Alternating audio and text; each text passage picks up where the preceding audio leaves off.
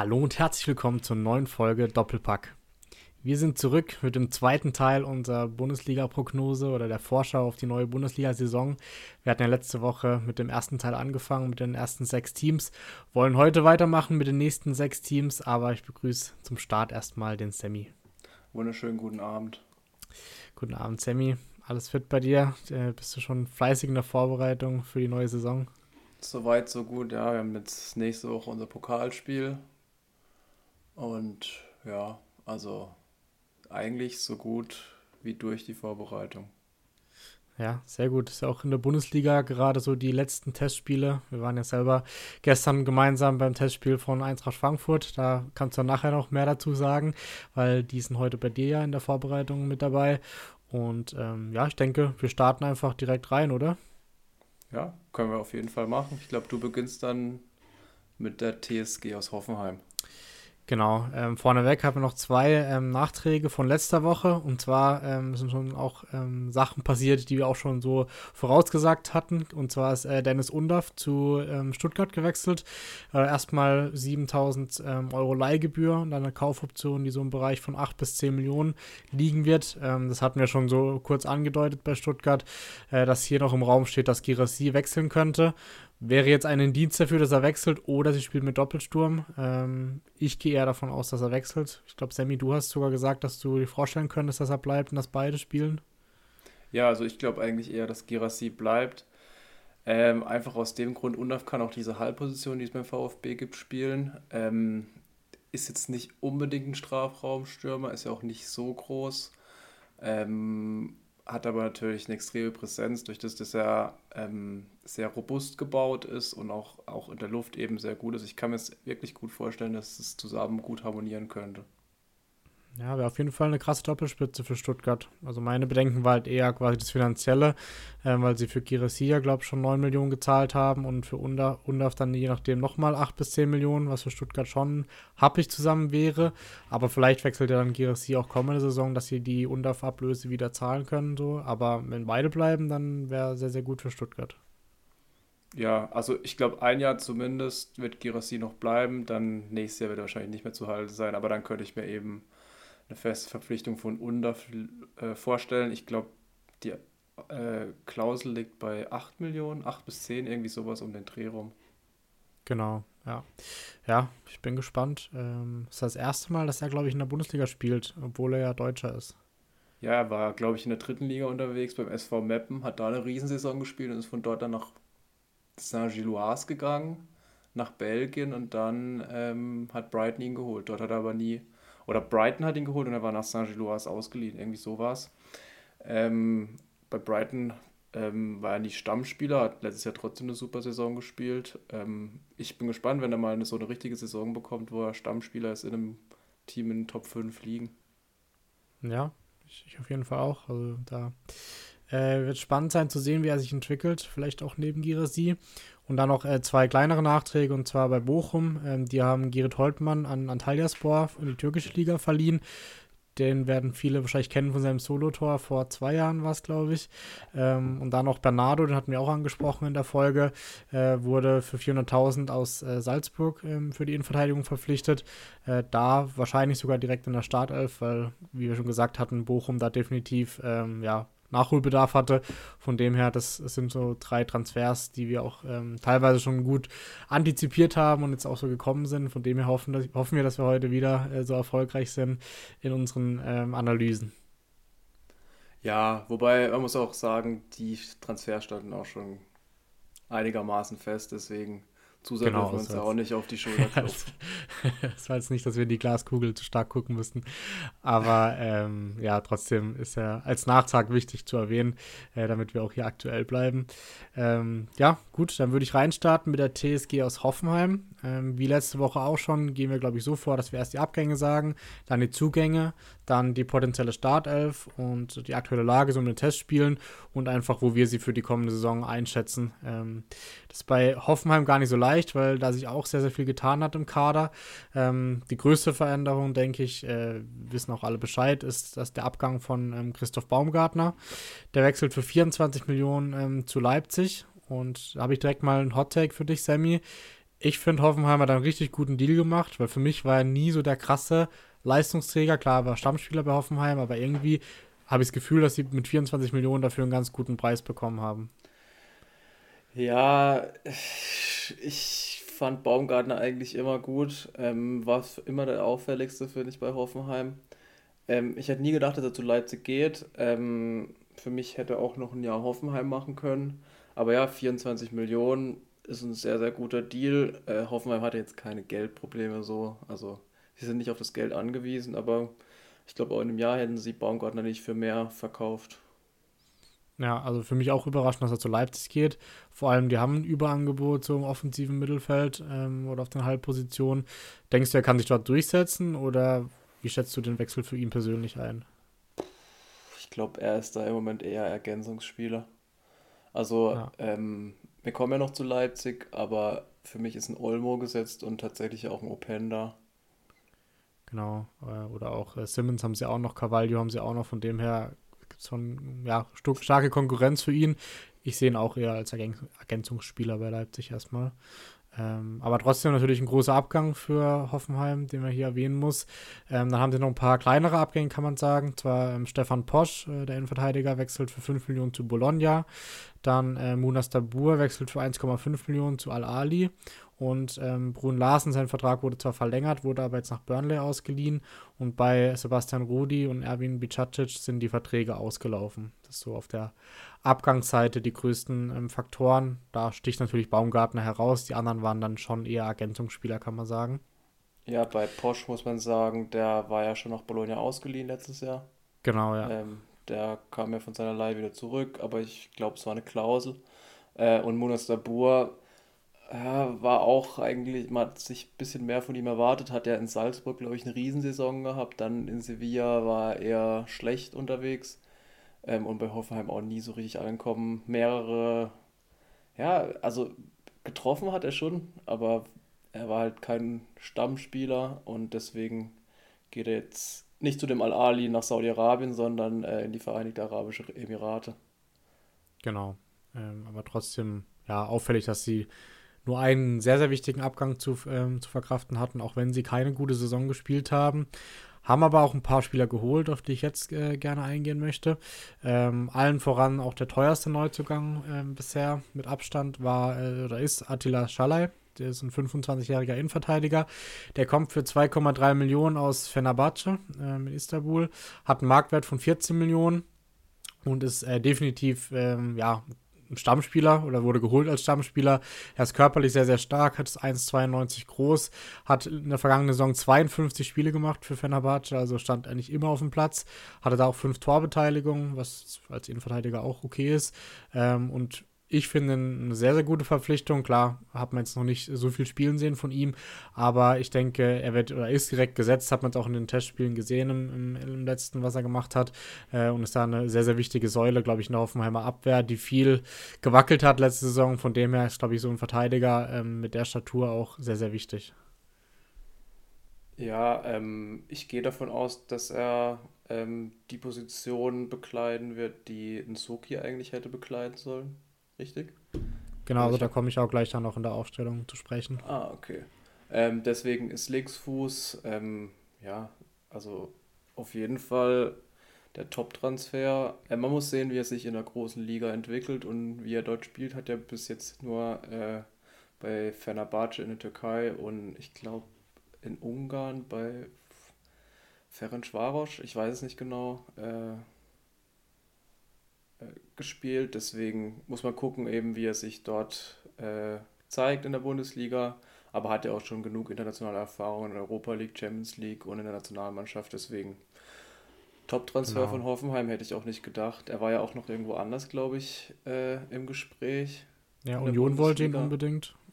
Ja, ähm, ja deswegen. Hat ihn weggeschnappt. Ja, haben wahrscheinlich ein ganz gutes Jahressalär geboten. Ja, gehe ich auch von aus. Aber Türkei ist ja auch hm, eine gut körperliche Liga, kann man sagen. Von dem her, glaube ich, in die Richtung werde er keine Probleme haben. Aber natürlich muss er sich auch spielerisch erstmal eingewöhnen. Aber ich glaube, besser als Nsoki wird das wahrscheinlich schon machen, gehe ich davon aus. Aber können wir gleich auch noch drauf zu sprechen kommen, wenn es dann um die Aufstellung geht. Ähm, Da mache ich aber erstmal weiter und zwar mit äh, Marius Bülter. Ich glaube, den muss man nicht so groß vorstellen. Er ist 30 Jahre alt, kann auf dem linken Flügel, aber auch im Sturm spielen und kam jetzt für 3 Millionen aus Schalke. War da in der vergangenen Saison eigentlich, kann man sagen, der beste Schalker. Ähm, hat dafür gesorgt, dass es am Ende sogar nochmal spannend wurde um den Klassenerhalt. Hat in 33 Spielen 11 Tore und eine Vorlage gemacht. Ähm, ja, also ist ein solider Spieler, aber auch da wieder von mir die Frage an dich, Sammy. Passt ja zu Hoffenheim. Also ich finde persönlich, also so rein von seiner Persönlichkeit, finde ich, passt er nicht zu Hoffenheim, weil zu Union und Schalke von seiner, ähm, ja, von seiner Art her, finde ich, hat er besser gepasst. Und spielerisch ist er auch eher so der Kämpfertyp, was jetzt nicht unbedingt für Hoffenheim spricht, aber ich bin gespannt. Trotzdem an dich die Frage, Sammy, passt er für dich zu Hoffenheim? Ja, ich glaube, Hoffenheim braucht mal so einen Spieler, der Kampf reinbringt. Davon haben sie nicht ganz so viele in der Offensive. Ähm, also Bibu ist ja auch eher ein schöner Spieler, Kramaric auch nicht als großer Kämpfer bekannt. Deswegen, ich glaube, er tut Hoffenheim schon gut. Äh, aber 3 Millionen für einen 30-Jährigen, der es in der Bundesliga letztes Jahr bei Schalke bewiesen hat, bei Union konnte er sich nicht durchsetzen. Ich weiß es nicht. Ähm, ist natürlich auch ein bisschen Gamble, weil Wiederverkaufswert hat man bei ihm nicht. Aber ähm, scheinbar sieht Hoffenheim was in ihm. Äh, ich bin kein so großer Fan von ihm tatsächlich.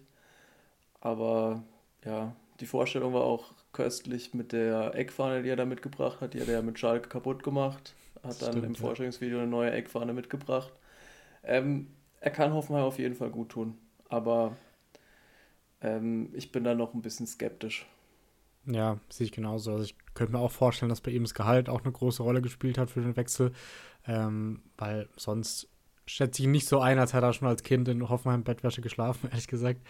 Ähm, aber du, er kann uns auch überraschen, wenn er wieder 10, 11 Tore macht, dann kann man sagen, 3 Millionen haben sie alles richtig gemacht. Aber ich sehe es auch im System schwierig für ihn, können wir auch gleich nochmal drüber sprechen. Ähm, aber dann mache ich erstmal vielleicht weiter mit dem nächsten Neuzugang von Hoffenheim. Und zwar, das ist äh, Julian Justwan, ich weiß nicht, ob ihn so ausspricht. Ähm, ja, stimmt, Justwan. Okay, äh, er ist 25, ähm, kann offensiv eigentlich alles spielen, ZOM, LM, RM und kam für 1,5 Millionen aus Paderborn da finde ich, ist es so mit auch ein Geheimtipp-Transfer, weil der hat eine ganz, ganz starke Saison bei Paderborn gespielt, wie ich so gelesen habe. Hat in 37 Spielen 17 Torbeteiligungen gemacht, ähm, war da auch sehr flexibel einsetzbar, also hat teilweise RM gespielt, dann LM, ZOM hat auch gespielt und war dort absoluter Stammspieler bei Paderborn. Ähm, ich habe so ein paar Kommentare durchgelesen und da haben auch viele geschrieben, wenn er so spielt wie dort, dann ist es eine absolute Bereicherung für Hoffenheim und die Testspiele haben auch schon gezeigt, dass er tatsächlich auf, dem linken, auf der linken Schienenposition gesetzt äh, zu scheinen scheint. Weil, ja, er hat einfach immer da gespielt, obwohl es eigentlich jetzt nicht seine Stammposition ist, aber da hat er scheinbar Sko auch direkt den Rang abgelaufen und kann für mich die Überraschung der Saison bei Hoffenheim sein. Ja, mit Paderborn war schon auffällig in der zweiten Liga. Also einer der besten Spieler bei Paderborn, würde ich sagen. Ähm, der Schritt in die Bundesliga war jetzt nachvollziehbar. Mich hat es ein bisschen gewundert, dass er zu Hoffenheim gegangen ist. Aber ja, wie du schon sagst, ähm, kann auf jeden Fall eine Überraschung werden, kann aber auch jemand werden, für den die Bundesliga einfach zu groß ist. Das muss man sehen. Ist mit 25 Jahren natürlich noch nicht ganz in seiner Prime, hat noch zwei Jahre bis dorthin. Deswegen ähm, muss man mal schauen, wenn er jetzt links außen gespielt hat, weil seine Position gibt es ja theoretisch in dem System nicht. Deswegen, ja, ähm, ich glaube, der kann auch ganz gute Flanken schlagen. Aber ist natürlich ein Downgrade im Gegensatz zu Angelino. Ja, ich glaube, für 1,5 Millionen machst du halt absolut nichts falsch mit ihm. Und er hat halt den großen Vorteil, dass er eigentlich überall spielen kann, offensiv und auch äh, beidfüßig ist.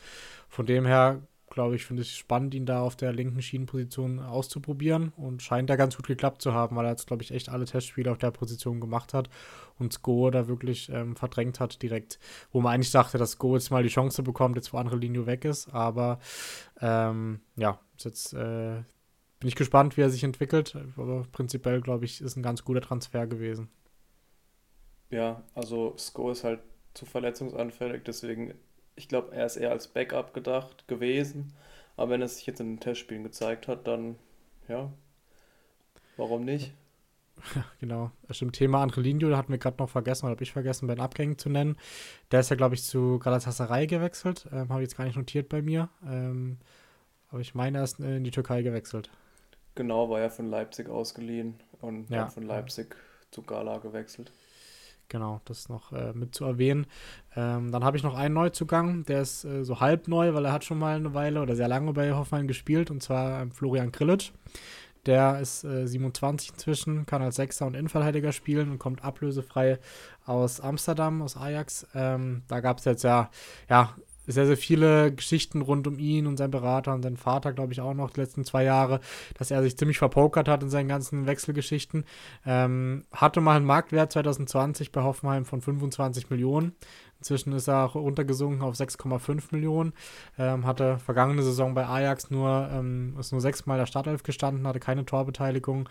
Und ja, ist ein, ist ein spannender Transfer, weil wenn er wieder zurück zur Altersstärke findet, die er in Hoffenheim hatte, ist er definitiv eine Verstärkung. Er hat auch direkt alle Spiele gemacht jetzt in den Testspielen. Auf der 6 war er absolut gesetzt.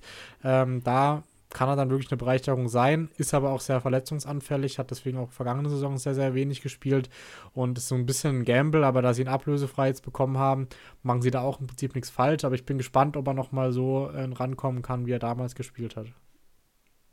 Ja, also wenn er verletzungsfrei bleibt, ist auf jeden Fall gesetzt. Ähm, kann zur Not eben auch den zentralen Innenverteidiger spielen, womit John Brooks letztes Jahr nicht immer so gut gefallen hat. Ähm, spielt einen super Ball, ähm, wird so das ruhige Zentrum im Mittelfeld sein, ähm, aber auch zweikämpferisch top. Also ähm, gibt, glaube ich, wenig Spieler, die im Zweikampf stärker sind als Florian Grillitsch in der Liga. Deswegen auch an, vor allem ablösefrei, glaube ich. Deswegen Top-Transfer für die Hoffenheimer. Ja, bin gespannt. Das ist auch ein ganz, ganz starker Aufbauspieler, deswegen auch in, in Innenverteidigung eigentlich ganz, ganz gut aufgehoben, aber aktuell hat er jetzt eher auf das 6 gespielt in Testspielen. Ähm, dann können wir gerne auch mal zu der Aufstellung kommen, weil es waren jetzt eigentlich so die wichtigsten Neuzugänge. Ähm, ich denke, Baumann im Tor sollte gesetzt sein sowieso. Dann von der Aufstellung her ähm, wird es äh, ja, wahrscheinlich beim 3-5-2 bleiben, wie sie auch die letzten zwei, drei Jahre gespielt haben. Äh, die Innenverteidigung ist noch so ein bisschen offen, ähm, weil jetzt beispielsweise Liga-Anzeiger sieht äh, Osan Kabak gar nicht äh, mehr bei Hoffenheim, weil er eventuell wechseln könnte. Ähm, ich glaube, das sind ein paar Vereine im Gespräch, aber ich gehe jetzt ehrlich gesagt davon aus, dass er bleibt, weil in den Testspielen hat er jetzt auch gespielt. Ähm, hat er zwar, glaube ich, einen bösen Bock geschossen, aber trotzdem ähm, war er eigentlich jedes Mal auf dem Platz gestanden. Ähm, da ist natürlich dann äh, Kevin Vogt äh, auch eine Anlaufstelle, die immer in Frage kommt in der Dreierkette. Brooks hat mir schon angesprochen. Dann äh, Schalai sollte links äh, als linker Innenverteidiger dann gesetzt sein in der Dreierkette. Und ähm, Nsoki haben sie eben auch noch. Der soll scheinbar bleiben als Backup. Und Akpoguma ist ja auch noch da. Der könnte eventuell auch noch gehen. Also haben sie eigentlich fünf, sechs Innenverteidiger für die drei Positionen, ähm, wovon ich eigentlich äh, Schalai und Brooks am gesetzesten sehe. Und wenn Kabak bleibt, dann ihn eigentlich auch. Ja, ähm, ich weiß nicht, Schalai kann, glaube ich, zur Not auch innen verteidigen. Ähm, ich weiß nicht genau, was er bei Fenerbahce gespielt hat. Ähm, und ich weiß auch gar nicht, ob die Vierer- oder Dreierkette gespielt haben. Aber ähm, ja, eigentlich reichen fünf Spieler für diese drei Positionen. Hoffenheim hat ja auch keine Dreifachbelastung dieses Jahr. Ähm, deswegen sehe ich sie eigentlich ganz gut aufgestellt. Und Soki kann sicherlich noch lernen. Ähm, und vielleicht ist dann ein Modell, Schaller irgendwann in die Mitte zu ziehen und Soki links außen zu verteidigen lassen, weil von Kevin Vogt bin ich jetzt nicht der größte Fan, muss ich ehrlich sagen. Ja, ja, ich auch nicht. Ähm, aber das sehe ich dann auch eher Kabak ähm, vor ihm, wenn er bleibt. Ähm, genau, dann das Mittelfeld, das stellt sich ja mehr oder weniger tatsächlich von alleine auf, vor allem für den ersten Spieltag, weil das äh, Karajabek rechts definitiv gesetzt ähm, mittlerweile, ist ja schon ewig bei Hoffenheim, hat jetzt auch äh, an Testspielen immer gespielt.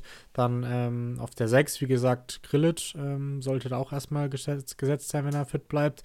Prömel auf der 8 ähm, auch, ähm, der ist ja wieder zurück, auch nach seiner langen Verletzung. Ähm, dann auf der, die andere Position ist noch ein bisschen offen, weil Geiger ist da auch ein Kandidat, der ist aber im Moment noch angeschlagen und verpasst eventuell den Saisonauftakt. und da ist eben die Frage, wen sie da hinstellen oder ob sie auch formationstechnisch ein bisschen umstellen. Vielleicht sogar irgendwie Bülter zurückziehen, damit er auch noch irgendwie eine Position ähm, ins Team bekommt. Ähm, Angelo Stiller, wenn er bleibt, der ist auch noch so ein Wechselgerüchte, ähm, dann ist er natürlich auch eine Position oder eine Option für die, für die 8. Ähm, aber da ist noch so die, glaube ich, die Position, die noch am unklarsten ist, ähm, je nachdem, wer da fit ist. Aber wahrscheinlich dann eher am, am ehesten noch Geiger, falls er dann ähm, für den ersten Spieltag in Frage kommt. Mir hat Kramaric auf dieser defensiveren Positionen eigentlich ganz gut gefallen, dass er ein bisschen mehr aus der Tiefe kommen kann, weil Ja, da ist er jetzt nicht mehr der Stürmer, der vorne die tiefen Läufe macht und auf der 8 kann er ein bisschen mehr das Spiel gestalten, deswegen glaube ich, wäre auch ein Modell Kramaric dahin zu stellen. genau. Dann könnte man halt vielleicht sogar Bülter quasi einen Doppelsturm mit Bebu stellen. Dann hätte hätte man alle eingebunden. Wäre auch eine Option. Ähm, aber ja, wird sich dann, glaube ich, zeigen im ersten Spiel. Ähm, links ist äh, Justwan, haben wir schon gesagt, dass der erstmal gesetzt sein sollte ähm, im Zweikampf mit Sko. Ähm, und vorne dann aktuell Bebu und Kramaric oder eventuell Bülter. Ähm, laut den Testspielen und laut Liga Insider eigentlich auch erstmal gesetzt. Ja, ich gehe eigentlich auch davon aus, dass Bülter gesetzt sein wird. Ähm, ich glaube, wenn, dann rotiert eher Bebu raus. Ja, soll aber wohl eine ganz gute Vorbereitung gespielt haben. Deswegen. Ja, Ähm, okay.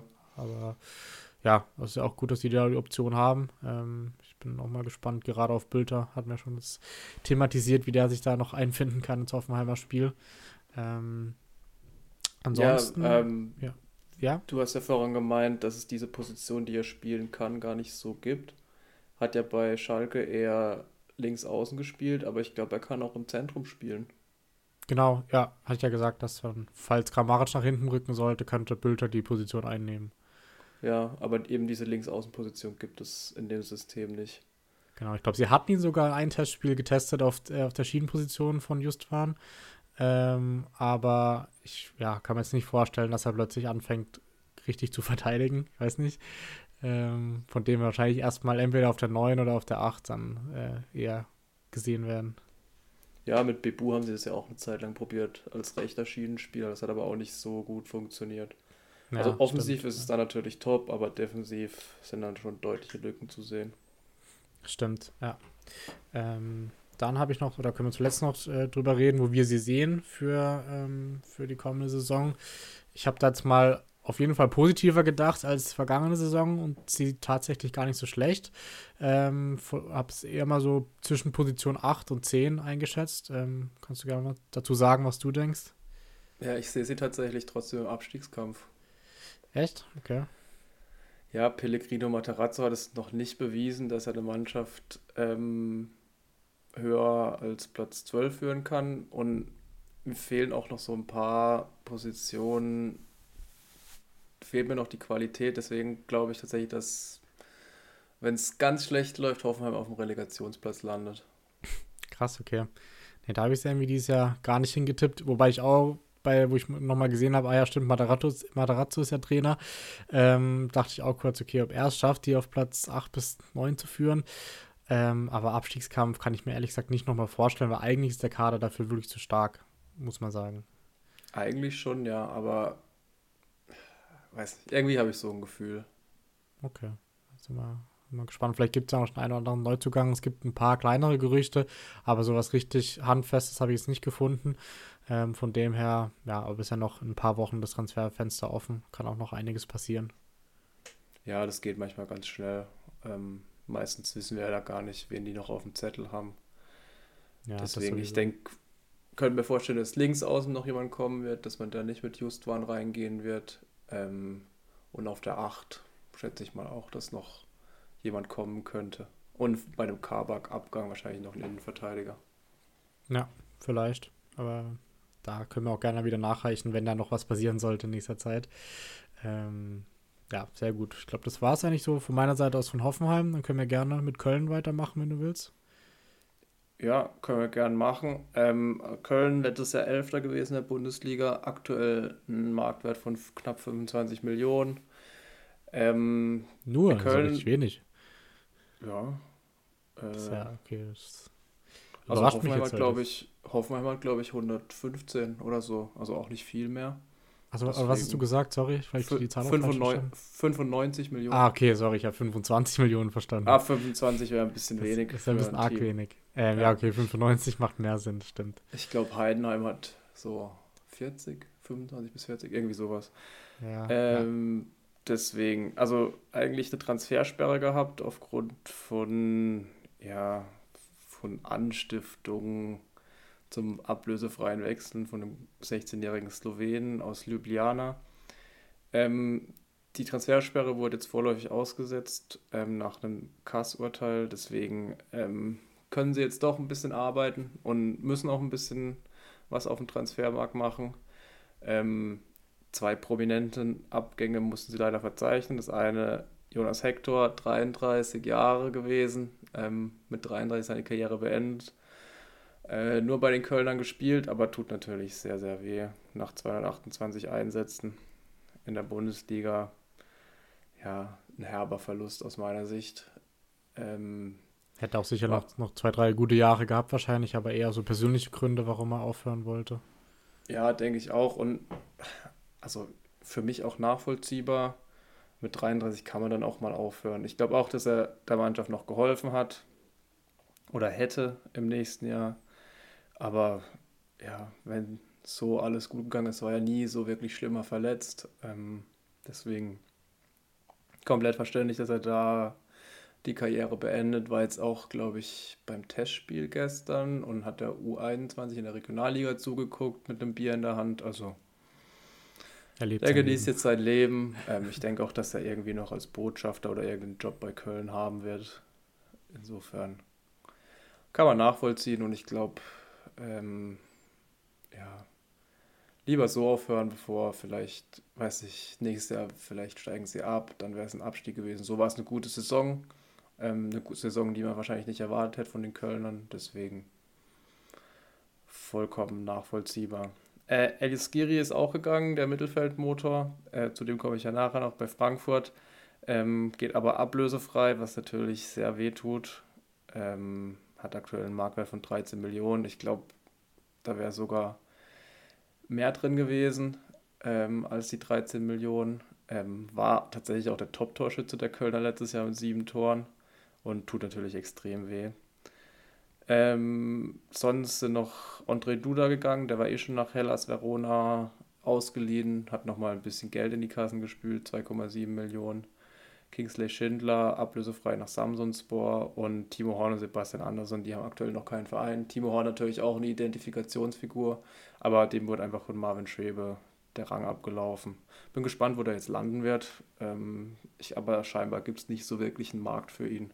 Ich glaube, Florenz hat mal angeklopft gehabt, aber da wäre er wahrscheinlich auch kein Stammspieler. Ähm, auf der Zugangsseite, erstmal haben sie Julian Chabot fest verpflichtet für 2,5 Millionen aus Sampdoria Genua. Ähm, der hat, finde ich, letzte eine sehr gute Saison für die Kölner gespielt. Ähm, ist auch absolut gesetzt äh, aus meiner Sicht. Dann haben sie Lead Paccarada geholt aus St. Pauli. Ähm, ja, der Ersatz für Hector, aber ein komplett anderer Spielertyp als Hector. Also der war letztes Jahr der drittbeste Vorlagengeber in Liga 2. In den letzten fünf Jahren immer in Top 10 in Flanken in der zweiten Liga.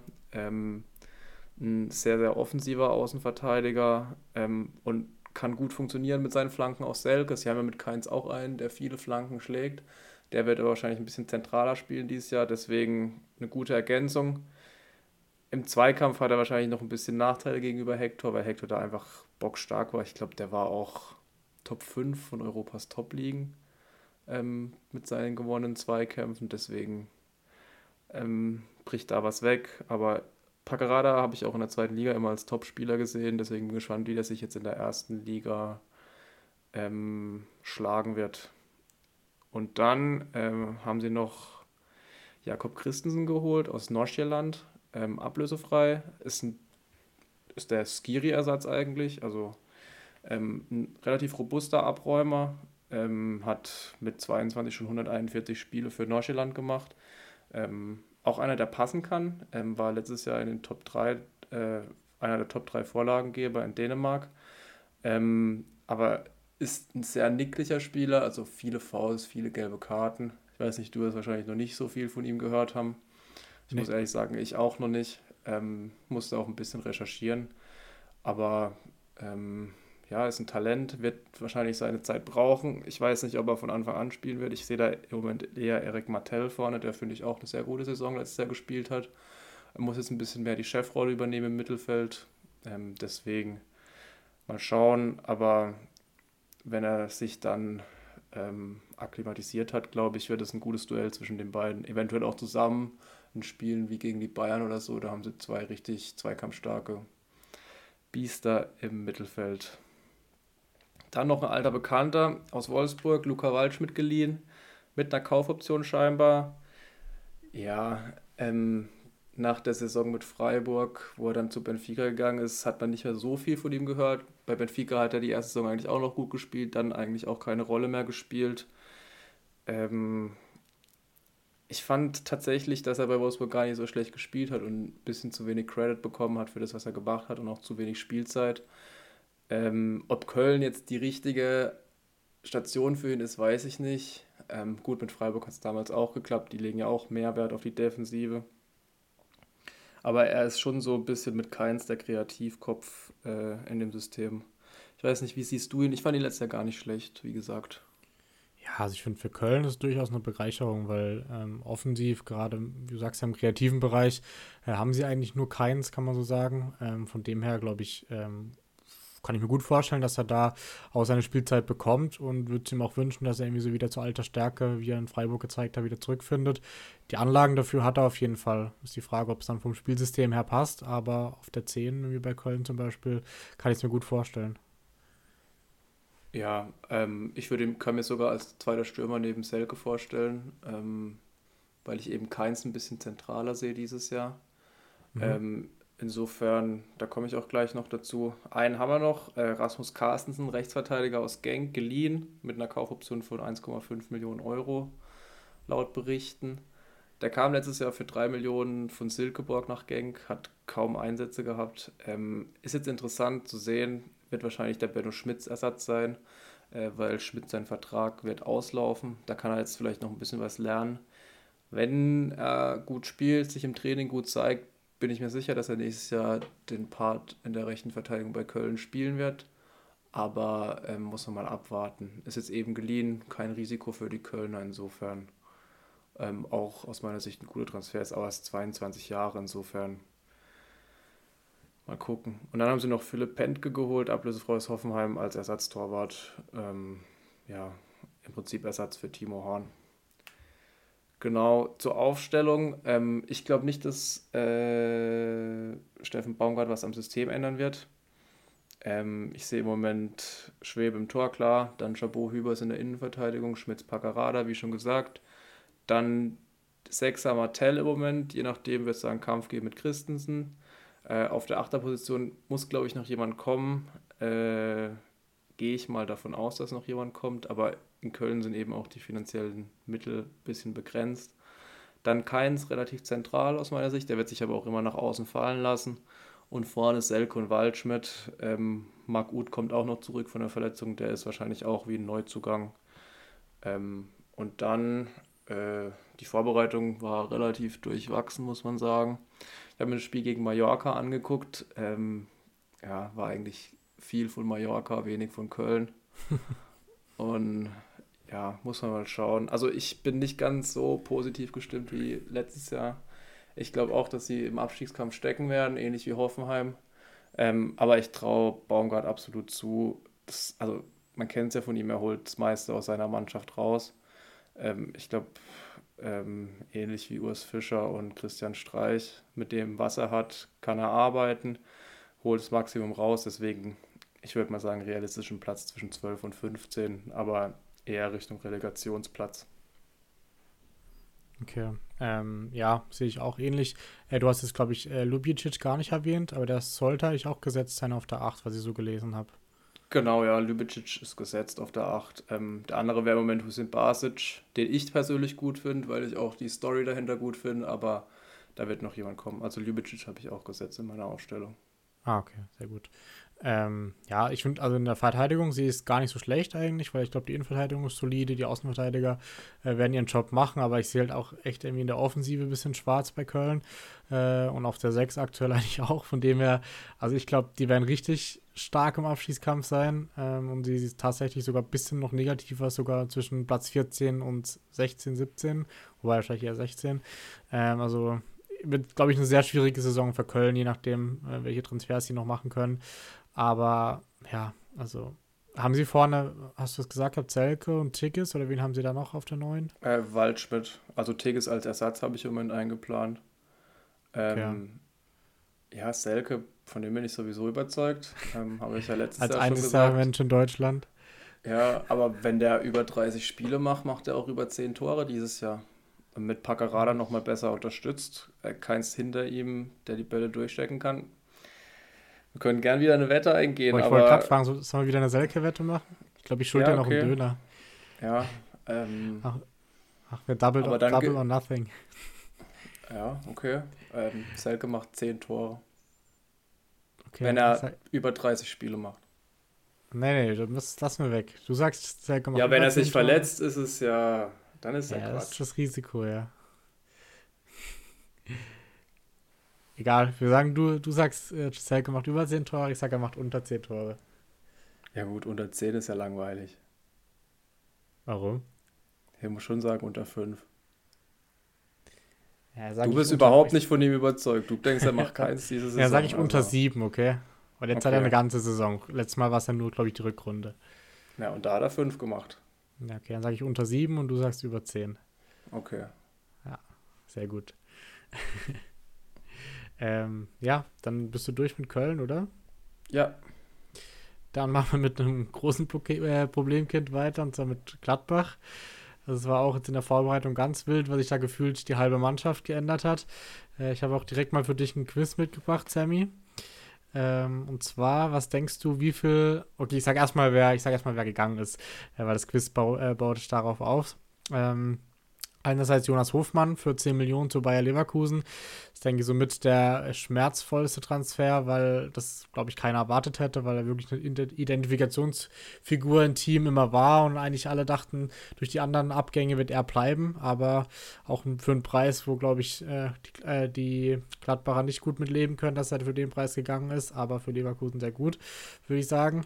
Dann äh, mit Jordan Bayer haben sie, denke ich, einen ganz guten Transfer gemacht. Äh, der ist 15 Millionen zu Burnley gegangen war jetzt ja nie so der große Leistungsträger in Gladbach. Von dem her glaube ich, sind, also dass man für den 5 Millionen mehr kriegt als für Hofmann, spricht auch schon für das Gefälle zwischen Bundesliga und Premier League. Ähm, dann haben sie Markus Tiram ablösefrei zu Inter Mailand verloren, Benze Baini ablösefrei zum BVB und Lars Stindl ablösefrei zum KSC. Ähm, das zu den Abgängen, jetzt Sammy für dich die Frage, was denkst du, wie viel Torbeteiligung aus der letzten Saison haben sie dadurch verloren? Boah, gute Frage. Ähm, Hofmann 50? Na, noch mehr, sogar 76. 6, also, was? 76 aus der letzten Saison? Die haben noch gar nicht so viele Tore geschossen, oder? Also, also Torbeteiligung, also Vor, äh, Tore so. und Vorlagen. Also ah, logischerweise ja. teilweise doppelt. Also Hofmann hatte 26, Tyram hatte 23, Benzebaini hatte ähm, 8 und Stindl hatte 19. Hofmann also, hatte 26 Torbeteiligung. Das war ja. komplett unter meinem Radar. Ja, ich war überrascht bei den ganzen Statistiken, weil die Saison war ich ja nicht so gut von Gladbach, aber äh, es, ich meine, das unterstreicht, was sie alles verloren haben. Ähm, das macht schon mal relativ schwierig. Ähm, dann haben sie einen neuen Trainer, der ist zu erwähnen, und zwar äh, Gerardo Sioane, die kennen wir noch aus der Leverkusen-Zeit. Ich muss sagen, ich fand ihn eigentlich gar nicht, also ich fand ihn immer gut bei Leverkusen, ähm, hat für mich immer guten Eindruck gemacht, hat äh, ja sehr offensiv, sehr variabel gespielt, aber im Endeffekt haben die Ergebnisse gefehlt bei Leverkusen. Ich weiß nicht, wie siehst du ihn so als Trainer? Ja, also die erste Saison war top. Ähm, in der zweiten Saison kam er mir dann so ein bisschen planlos vor. Aber ich glaube, er konnte auch gar nicht so viel dafür. Da lag viel an der Mannschaft. Schick hat nicht mehr funktioniert. Das waren auch ein paar rote Karten, Eigentore dabei, die er gar nicht beeinflussen kann. Insofern, äh, ja, bei Bern hat er eigentlich auch schon einen guten Job gemacht gehabt. Deswegen glaube ich schon, dass er Gladbach ähm, wieder ähm, nach oben bringen kann. Aber die Frage ist halt, was er da zur Verfügung hat. Also die Qualität hat wahrscheinlich ein bisschen nachgelassen, wenn man 76 Torbeteiligung verliert. Genau, also, also die Abgänge ist halt bitter, dass sie so viel ablösefrei verlieren. Klar, bei Stindl ist verständlich, der wechselt zu seinem Heimatverein, hat jetzt auch direkt beide Spiele über 90 Minuten gemacht für den KSC und da sehr, sehr gut gespielt schon. Aber Benzebaini ist ärgerlich ablösefrei, Tyram wäre wär sicherlich 40 bis 50 Millionen drin gewesen, Ablöse. Äh, und Hofmann zu seiner ja, ich glaube, der hat noch einen Jahresvertrag, wahrscheinlich deswegen nur 10 Millionen, aber sicherlich normalerweise auch ein Kandidat für 20 bis 30 Millionen Ablöse. Also da ist auch viel, viel Geld verbrannt worden, dass man die nicht früher abgegeben hat. Ja, dafür haben sie mit Jordan Bayer, glaube ich, ein Schnäppchen gemacht. Also der wäre ja bei Gladbach komplett außen vor und jetzt geht er in die Premier League. Und das genau. ist schon genau. krass, wie viel die Premier League dann Aufsteiger zahlt. Wobei er hat eine gute Saison gespielt in Burnley letztes Jahr. Ja, das Und ich glaube, er ist auch gesetzt. Und halt auch 23.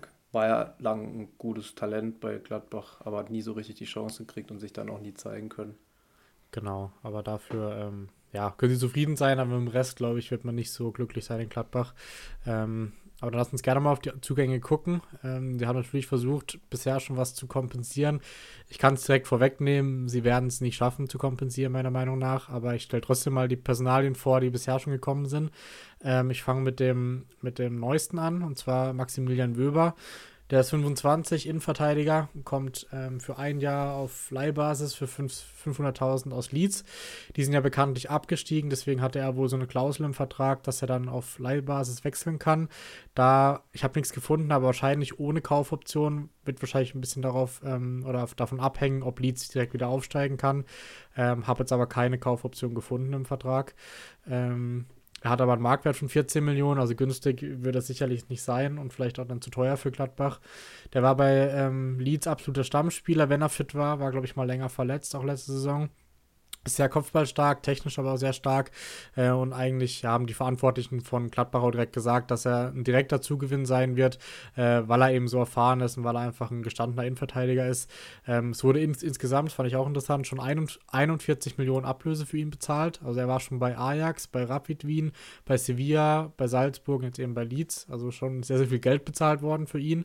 Ähm, von dem her, ich glaube, es ist so ein bisschen ein No-Brainer, weil er definitiv gesetzt sein wird bei Gladbach äh, und die Innenverteidigung auch ja, jemanden braucht wie ihn, glaube ich.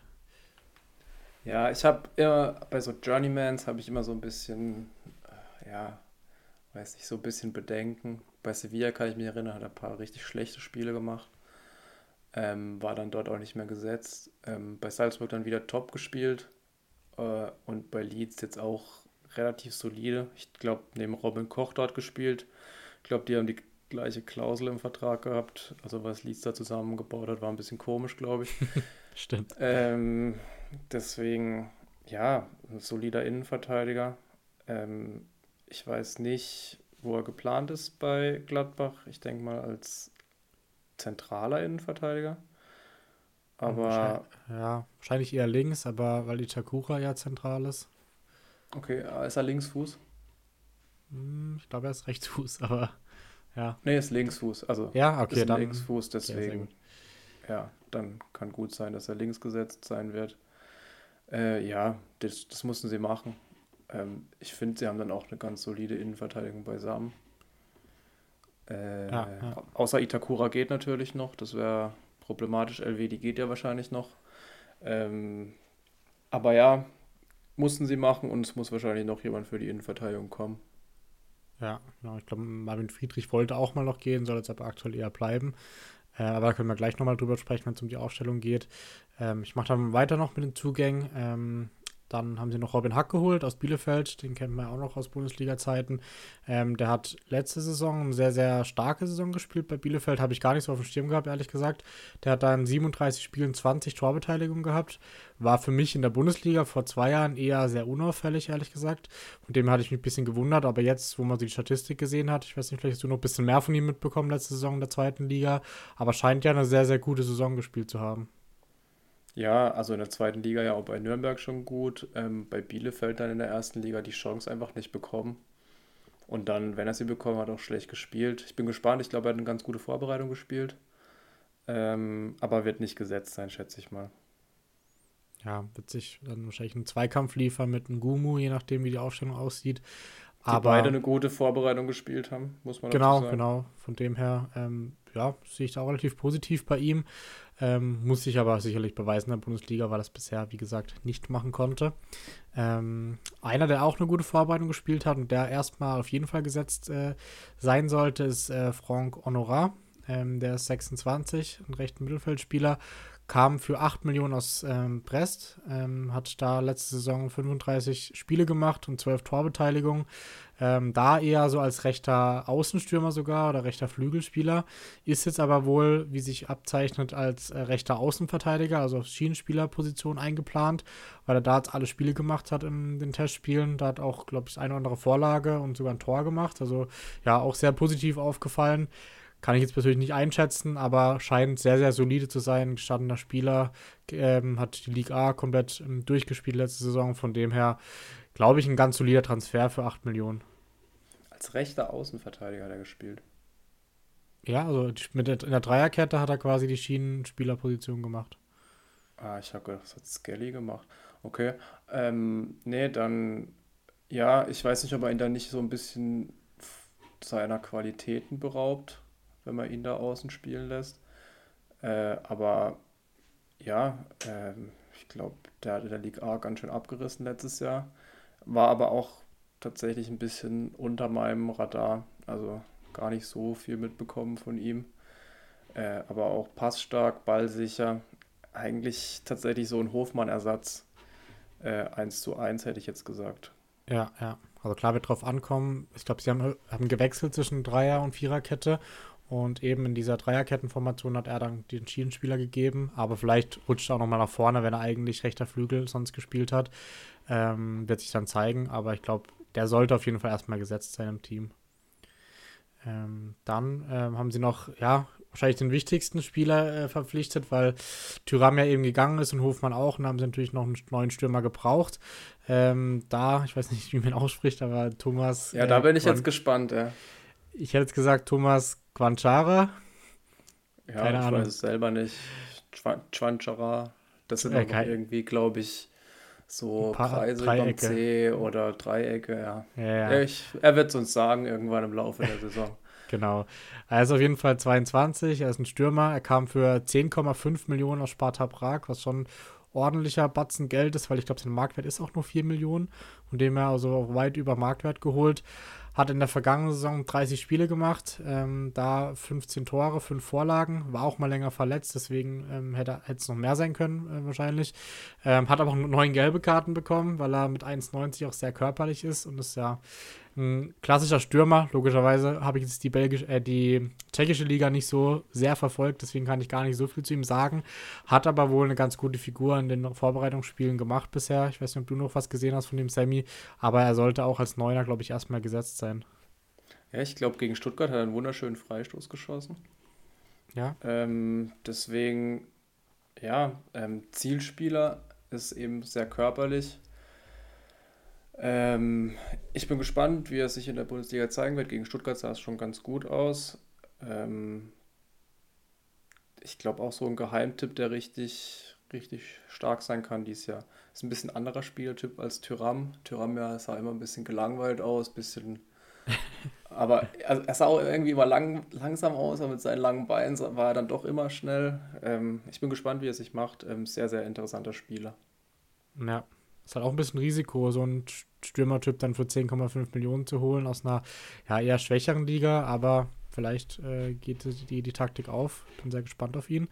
Ähm, und eine Ergänzung noch, dass äh, Julian Weigel fest verpflichtet wurde für 7 Millionen von Benfica Lissabon. Das hatte sich aber schon abgezeichnet. Ähm, ich glaube, du bist nicht so ein Fan von ihm, aber ich glaube, den Deal mussten sie trotzdem machen, weil er einfach solid ist und da auch Stabilität ins Mittelfeld reinbringt. Ja, ich bin tatsächlich kein Fan von ihm, aber war ich auch schon zu Dortmunder Zeiten nicht. Ähm, aus meiner Sicht macht das Spiel halt sehr, sehr langsam. Und ich glaube, Gladbach hat nicht die Spieler dafür, das Spiel langsam zu machen mit Ngumu, Honorar.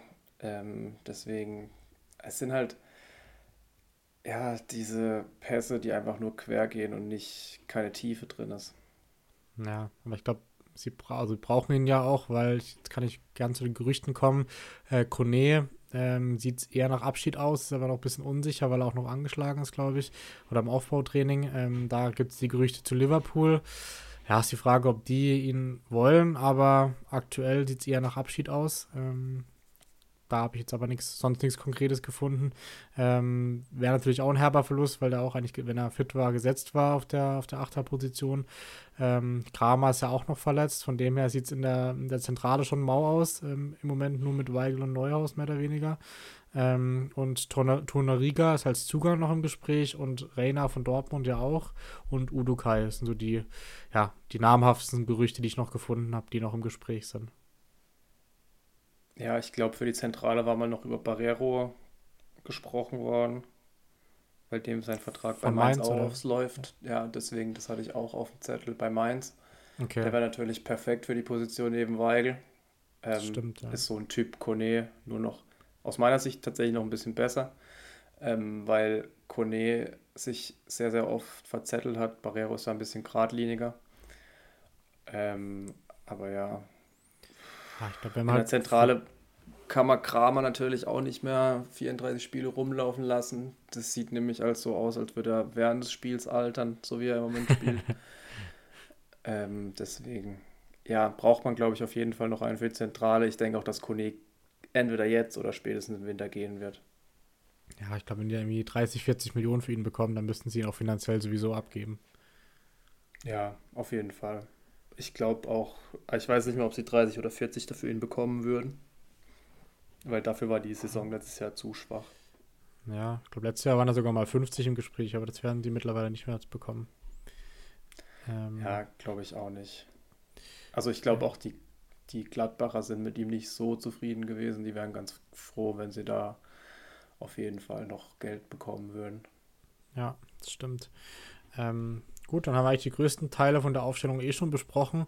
Wie gesagt, sie haben in den Testspielen oder der letzten Generalprobe gegen Montpellier wohl auch gewechselt zwischen Dreier- und Viererkette, haben da 2-2 gespielt. Ähm, Gumu haben wir schon angesprochen, der war sehr vielversprechend, jetzt auch in der Vorbereitung. Ähm, Honora auch. Ähm, Haag hat auch ganz gut gespielt. Sie haben auch mal Itakura auf der 6 getestet in der Viererkette zum Beispiel. Ja, der hat es bei Schalke auch schon gespielt. Also der wäre tatsächlich auch ein Kandidat für. Genau, also dann in Innenverteidigung, falls LWD geht, dann Friedrich und Wöber und dann vielleicht Itakura auf der 6 beispielsweise. Ähm, Wäre auch eine Option, die wahrscheinlich gar nicht schlecht sein könnte. Ja, wobei Itakura eben gibt es auch noch Gerüchte, glaube ich, um Napoli. Die haben aber jetzt Nathan, Nathan aus Brasilien geholt. Deswegen genau. ist eigentlich ziemlich wahrscheinlich, dass er dieses Jahr noch bei Gladbach spielen wird. Ist aber auch einer, der wahrscheinlich nächstes Jahr verkauft wird für viel Geld. Ja. Weil als er verletzt war letztes Jahr, hat man schon gemerkt, dass da ein bisschen die Qualität gefehlt hat in der Innenverteidigung. Das stimmt. Ähm, dann noch zur linken Seite kurz, da ist jetzt Netz mittlerweile auch gesetzt, ähm, weil Benzibaini bekanntermaßen weg ist. Ist halt natürlich auch kein Upgrade, weil Netz sich wirklich noch steigern muss, damit er da der Mannschaft weiterhelfen kann. Ähm, es wurde auch noch äh, Chiarodia aus Bremen geholt, der hat aber letzte Saison eigentlich auch keine Rolle in Bremen gespielt. Ähm, von dem her sehe ich die linke Seite auch eher schwach ähm, auf der Position besetzt. Ähm, vielleicht kommt da auch noch jemand, wer weiß. Ähm, Plea ist dann auf dem linken Flügel wahrscheinlich dann für kommende Saison sowieso gesetzt, der aber auch eine sehr schwache Saison gespielt hatte. Ja, da kommt es auch ein bisschen drauf an, wie es bei ihm laufen wird diese Saison. Also ich hoffe, dass er wieder in Fahrt kommt, weil er echt ein super Fußballspieler ist. Aber ja, bin gespannt. Eigentlich hat er jetzt alle Voraussetzungen, aber er steht halt jetzt auch extrem im Fokus.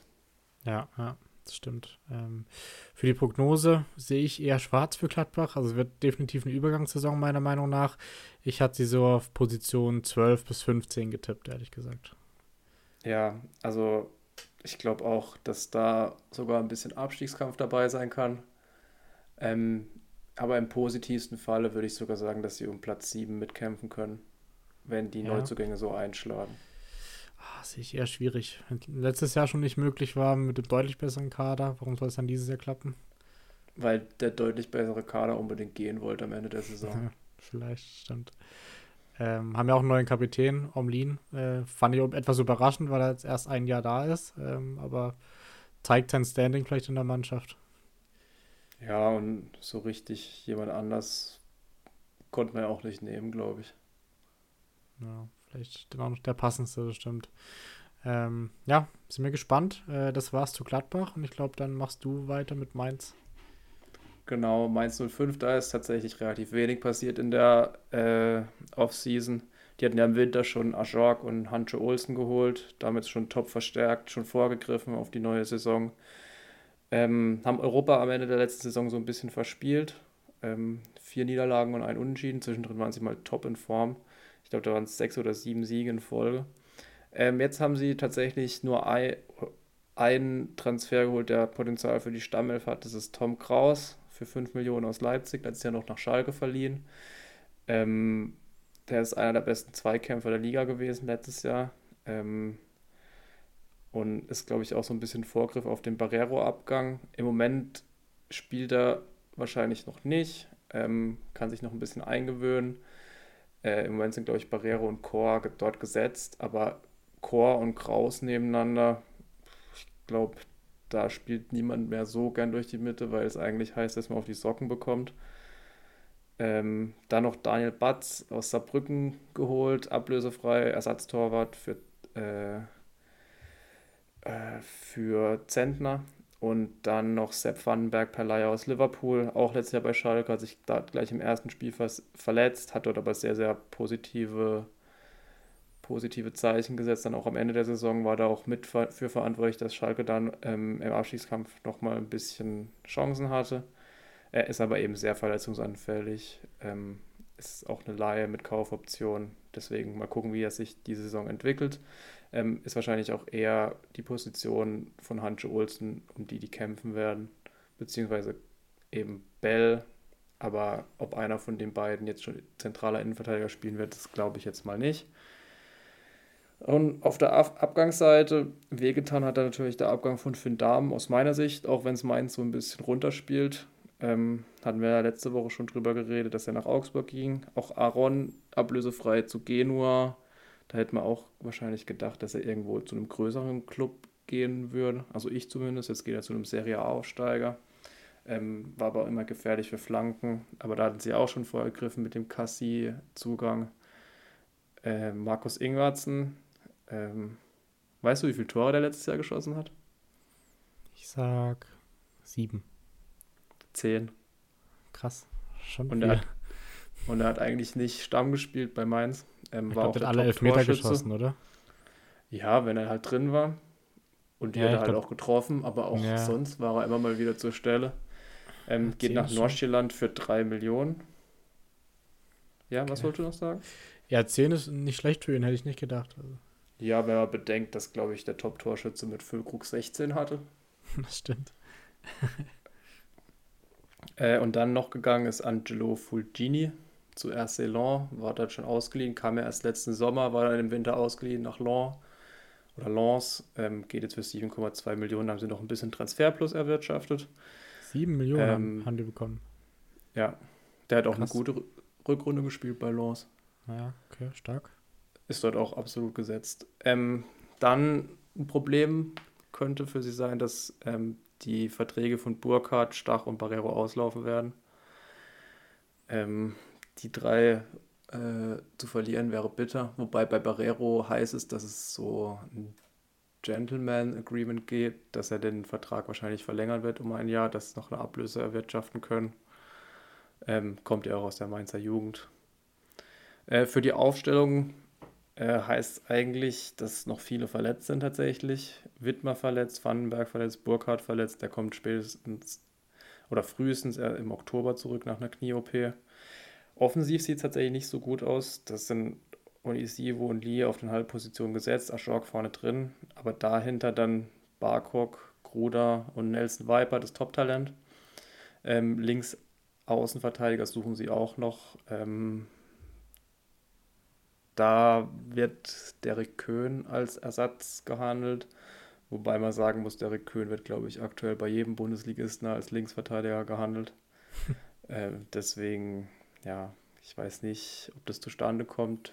Hat heute auch einen Elfmeter verschuldet gegen Nürnberg, für den er aber nicht so viel konnte, weil sein Gegenspieler ihm auf den Fuß getreten ist und dann gab es Elfmeter. Kann man auch wieder beim Videobeweis streiten. Äh, das machen wir aber erst ab dem ersten Spieltag der Bundesliga-Saison. und äh, ja, Gerüchte gibt es noch um Maxim Leitsch, der gehen will. Der hat ja so eine Art Burnout gehabt. Ähm, Schalke und Bochum sind da im Gespräch. Testspiele hatten sie nur zwei richtige. 4-1 gegen St. Gallen gewonnen und gestern 3-0 gegen Burnley. Ähm, was ich aber sehe, im Pokal spielen sie in Elversberg tatsächlich so ein bisschen Stolpergefahr für die Mainzer. Ja, die jetzt ja auch schon eingespielt sind, Elversberg nach zwei Spieltagen. Ja, und die es bis jetzt gar nicht schlecht gemacht haben. Vorgestern oder gestern natürlich äh, sehr unglücklich verloren.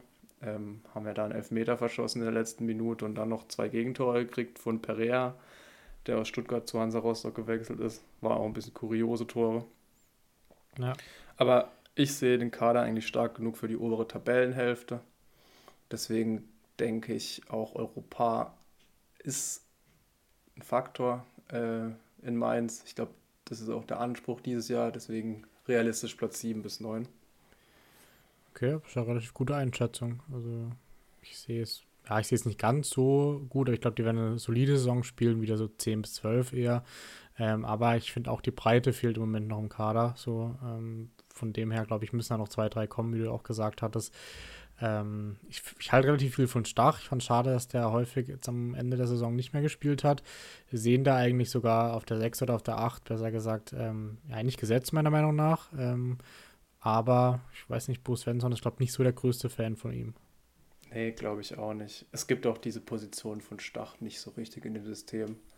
Bei Fürth hat er das ja noch ein bisschen anders interpretiert. Ist ja eher einer, der auch mal aus der zweiten Reihe schießt. Ähm, das war halt bei Mainz eher Barrero, der mit sich mit vorne eingeschalten hat. Ja, das stimmt. Sehr gut, dann denke ich mal, machen wir mit den zwei letzten Teams noch weiter und zwar auf meiner Seite mit dem VfL Wolfsburg. Ähm, ja, war auch relativ wild, das vorzubereiten. Nicht ganz so wild wie bei Gladbach, aber ich würde mal sagen, Wolfsburg ist von der Startaufstellung her mit das Schwierigste ähm, vorauszusagen, weil da ist einfach noch alles offen. Die hatten jetzt auch im normalen Abschluss einen Doppeltest, wo quasi beide Startausstellungen gefühlt irgendwie durchgemischt waren mit potenziellen Startelf-Spielern. Also da weiß man so gar nicht, wer spielen soll auf den meisten Positionen, aber wir können es gerne nochmal dann gemeinsam gleich besprechen. Ähm, ich gehe vielleicht erstmal auf die Abgänge drauf ein. Ähm, da der bekannteste Abgang, der jetzt noch nicht offiziell fix ist, aber schon sehr, sehr sicher. Fabrizio Romano hat schon Here We Go gepostet und er war auch schon äh, im Stadion zu sehen bei Tottenham und das war äh, Miki van de Feen. Der wechselt wahrscheinlich sogar bis zu 50 Millionen ähm, zu Tottenham und ich glaube, für den Preis, ja, muss man nichts zu sagen. Ich glaube, da muss man ihn gehen lassen. Ähm, war natürlich stark letzte Saison, aber trotzdem 50 Millionen sind wir die, die Sphären der Premier League. Von dem her, glaube ich, äh, hat Wolfsburg auch trotz VW da keine Wahl gehabt, ihn gehen zu lassen. Nee, also hätte ich auch gehen lassen. Ja, für eine gute Saison. Ähm, er hat gute Voraussetzungen, ähm, schnell, körperlich stark, perfekter Premier League-Spieler. Die Frage ist, ob er bei den Spurs überhaupt spielen wird. Und 50 Millionen für einen Ergänzungsspieler halte ich dann doch für ein bisschen viel. Ja, das auf jeden Fall, das stimmt. Ähm, genau. Dann äh, mache ich weiter äh, mit den Abgängen. Und zwar der Vertrag von Gilavogui ist ausgelaufen. Er hat zuletzt nur noch eine Ersatzrolle gehabt, aber trotzdem war er sehr, sehr lange und auch sehr, sehr stark bei Wolfsburg. Ähm, Waldschmidt hat mir schon angesprochen, der per Laie mit Kaufoption nach Köln gewechselt ist. Ich glaube, um die 4 Millionen soll die Kaufoption betragen. Ähm, dann Bialek wurde verliehen nach Belgien, ähm, hat jetzt auch dann eher keine große Rolle gespielt gehabt letztes Jahr, aber da erhoffen sich, glaube ich, immer noch, dass er noch den Durchbruch schafft. Deswegen nur verliehen, ich glaube auch ohne Kaufoption. Ähm, dann Otavio ist ablösefrei gewechselt nach, äh, zu Al-Sad. Ähm, da haben sie auch dann heute, glaube ich, oder gestern einen äh, Nachfolger verpflichtet, auf den ich gleich eingehen werde. Ähm, Omar Mamouche, ich glaube, da wird Sammy gleich noch was zu sagen bei Frankfurt. Der wechselt ablösefrei zu Frankfurt ja, finde ich ein, schon ein großer Verlust, weil er gute Ansätze hatte und dann auch ablösefrei. Ist jetzt nicht optimal gelaufen für, für Wolfsburg, aber da kommst du sicher gleich, gleich zu sprechen, Sammy. Ähm, dann Pongracic äh, haben sie für 2 Millionen zu Letsch endlich verkauft. Da war ja auch ewiges Hin und Her mit seinem Vertrag etc. und auch sehr schwieriger Charakter. Von dem her, glaube ich, wenn sie froh sein, dass der jetzt dann auch endgültig weg ist. Ähm, und natürlich der größte Abgang, ähm, wo man drüber sprechen muss, ist äh, Felix Metscher. Der wechselt nämlich für 30 Millionen zu Dortmund. Ähm, ist natürlich hart, weil er auch eine gute Saison gespielt hat, aber sehe ich ehrlich ähnlich wie bei Van de Feen für 30 Millionen, ja, ist ein, muss ihn, glaube ich, gehen lassen, weil es ist so ein, ein, Preis für einen Spieler, der großes Potenzial hat, aber trotzdem jetzt eine ganz gute Saison hatte. Trotzdem finde ich, dass du ihn gehen, musst, gehen lassen musst für den Preis. Ich weiß nicht, wie du das siehst, Sammy. Ja, und ich glaube, ähm, auch was, wie er sich so auf Social Media geäußert hat und so, sind sie eigentlich ganz froh, wenn er nicht mehr bei Wolfsburg spielt. Auch wenn Wolfsburg total unter Radar ist bei sowas. Ähm, das ist einfach ein Thema, was man weniger hat. Hat noch 30 Millionen für ihn bekommen, für einen zweifachen Nationalspieler. Ähm, fußballerisch keine Frage, ist er ein Top-Spieler, hat mir sehr gut gefallen letzte Saison. Aber ja, ich bin gespannt. Hat heute auch zwei Tore für die Dortmunder geschossen in ihrer Saisoneröffnung. Ähm, aber für 30 Millionen, glaube ich, muss man das aus Wolfsburger Sicht machen. Und genau. mit Van der Feen sind es dann insgesamt 80 Millionen, die sie eingenommen haben. Ähm, das ist auf jeden Fall auch, also das sieht man, dass Wolfsburg auch gute Arbeit leistet, ähm, indem sie Talente ausbilden. Dafür war ja Wolfsburg eigentlich nicht so bekannt. Ja, voll. Und ich glaube auch, dass sie das, wenn dann Pfannefeen offiziell ist, das auch nochmal reinvestieren werden in einen oder anderen auch noch teureren Neuzugang, glaube ich. Von dem her, ähm, ja, müssen sie auch, glaube nachlegen, weil ich kann gerne mal auf die Zugänge ähm, eingehen, die sie bisher getätigt haben. Ähm, Philipp könnte noch gehen als Abgang, das noch zu erwähnen, das ist aber noch nicht sicher. Hat jetzt aber, glaube ich, in der Vorbereitung keine Rolle gespielt bei Wolfsburg. Von dem Generell her keine Rolle gespielt, glaube ich, bei Wolfsburg. Ja. Und auch bei also Bremen also nicht so wirklich, deswegen. Ja, ja. Wäre, glaube ich, kein Verlust. Ja, das stimmt. Da können sie vielleicht noch den einen oder anderen Millionenbetrag erwirtschaften mit ihm, aber äh, denke ich schon, dass er noch gehen wird, ehrlich gesagt. Ähm, auf der Zugangsseite hatten sie zum einen einen neuen Innenverteidiger geholt, äh, Cedric Cesiger, ähm, der 25 ist, ähm, kommt für 5 Millionen aus Bern. Ähm, ich habe ihn jetzt aber gar nicht gesehen in der Vorbereitung, ehrlich gesagt, in den Aufstellungen. Von dem her weiß ich gar nicht, was mit ihm ist, äh, ob der noch verletzt ist oder so. Weiß nicht, ob du da mehr weißt. Ähm, aber hat bisher keine Rolle gespielt, zumindest. Ich kann mal gucken, ob, ob ich irgendwas finde, so auf die Schnelle. Ähm, aber ja, klar, als Van de Feen-Ersatz ähm, guter Spieler, aber tatsächlich eben auch ein bisschen unterm Radar geflogen bisher. Ja, also kann ich jetzt auch nicht, nicht viel dazu sagen. Ähm, den anderen Verteidiger, den man eher kennt, das ist Moritz Jens, der ist 24 kommt aus äh, Lorient und war jetzt ausgeliehen an ähm, Schalke, kostet 8 Millionen. Die hätten ihn gerne behalten, aber konnten die 8 Millionen logischerweise nicht stemmen aktuell mit dem Abstieg. Von dem her glaube ich, dass sobald er fit ist, weil er ist gerade noch angeschlagen, konnte ab die ganze Vorbereitung mehr oder weniger verpasst, leider aus Wolfsburgs Sicht und deswegen wird er vielleicht nicht direkt spielen, aber ich habe ihn zumindest schon geholt in mein Kickbase-Team, weil ich äh, setze auf ihn und hoffe, dass er dann ähnlich punkten könnte wie Lacroix zu den besten Zeiten. Ähm, ja, hat er sehr solide gespielt bei Schalke. Ich glaube, du fandst ihn auch ganz gut eigentlich letzte Saison. Von dem her könnte ich mir gut vorstellen, dass er eine gute Rolle spielen könnte bei Wolfsburg. Ja, ich bin auch großer Fan von ihm. Fand ihn bei Celtic schon gut, war er dorthin erst ausgeliehen. Hat dort dann Champions League gespielt. Ähm, ist aber auch ein bisschen verletzungsanfällig. Äh, ich hoffe, dass Lacroix sich ein bisschen fängt, weil den fand ich auch immer gut. Und da haben sie, glaube ich, eine ganz gute Innenverteidigerriege da zusammen. Genau. Bornau dann noch der dritte. Lacroix gab es auch. aussortiert wurde aber, so wie ich gehört habe. Ja, also Born Liga, Liga Insider City noch drin in der, in der Aufstellung. Also ich habe da gehört, dass er wohl aussortiert wurde. Okay. Ähm, Oder zumindest keine Rolle spielen soll. Ich kann gerade mal gucken, weil ich glaube, er hat sogar gespielt ähm, in der. Ja, er hat gest gestern hat er noch gespielt. Genau, also ja, scheint oh. dann noch einigermaßen dabei zu sein. Ähm, aber wie gesagt, Wolfsburg, die Aufstellung sehr, sehr schwierig vorauszusagen. Ähm, ich mache noch kurz weiter mit den weiteren Zugängen. Und zwar Thiago Thomas haben sie für 8 Millionen Sporting geholt. Der war ja auch zum VfB ausgeliehen. Ähm, ich glaube, wir hatten es auch letzte Woche schon davon, dass ich es überraschend finde, dass Wolfsburg ihn holt, weil er gute Anlagen gezeigt hat. Aber ich jetzt nicht finde, dass er jemand ist, der Wolfsburg direkt in der, in der Spitze weiterhilft. Aber vielleicht überrascht er uns und er spielt eine stärkere Saison bei Wolfsburg, als es der Fall war bei Stuttgart.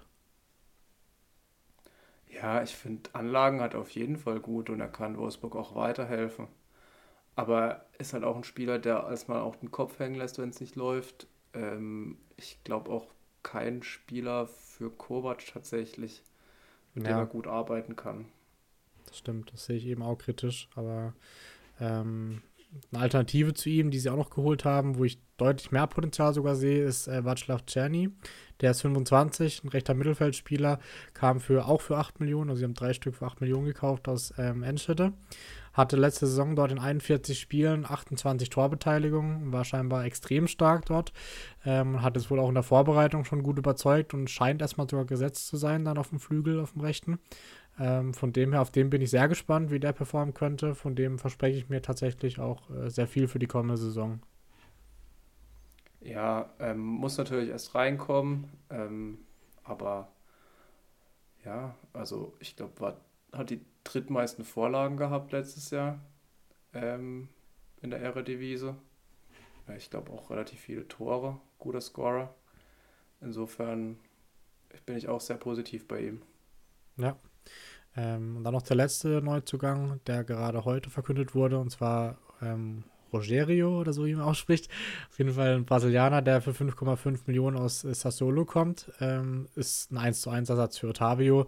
Ähnlicher Spielertyp und ich glaube, ja, da wird auch erstmal gesetzt sein, weil ich, ich, weiß gar nicht, wen sie links überhaupt noch haben, weil Roussillon ist ja auch bei Union mittlerweile.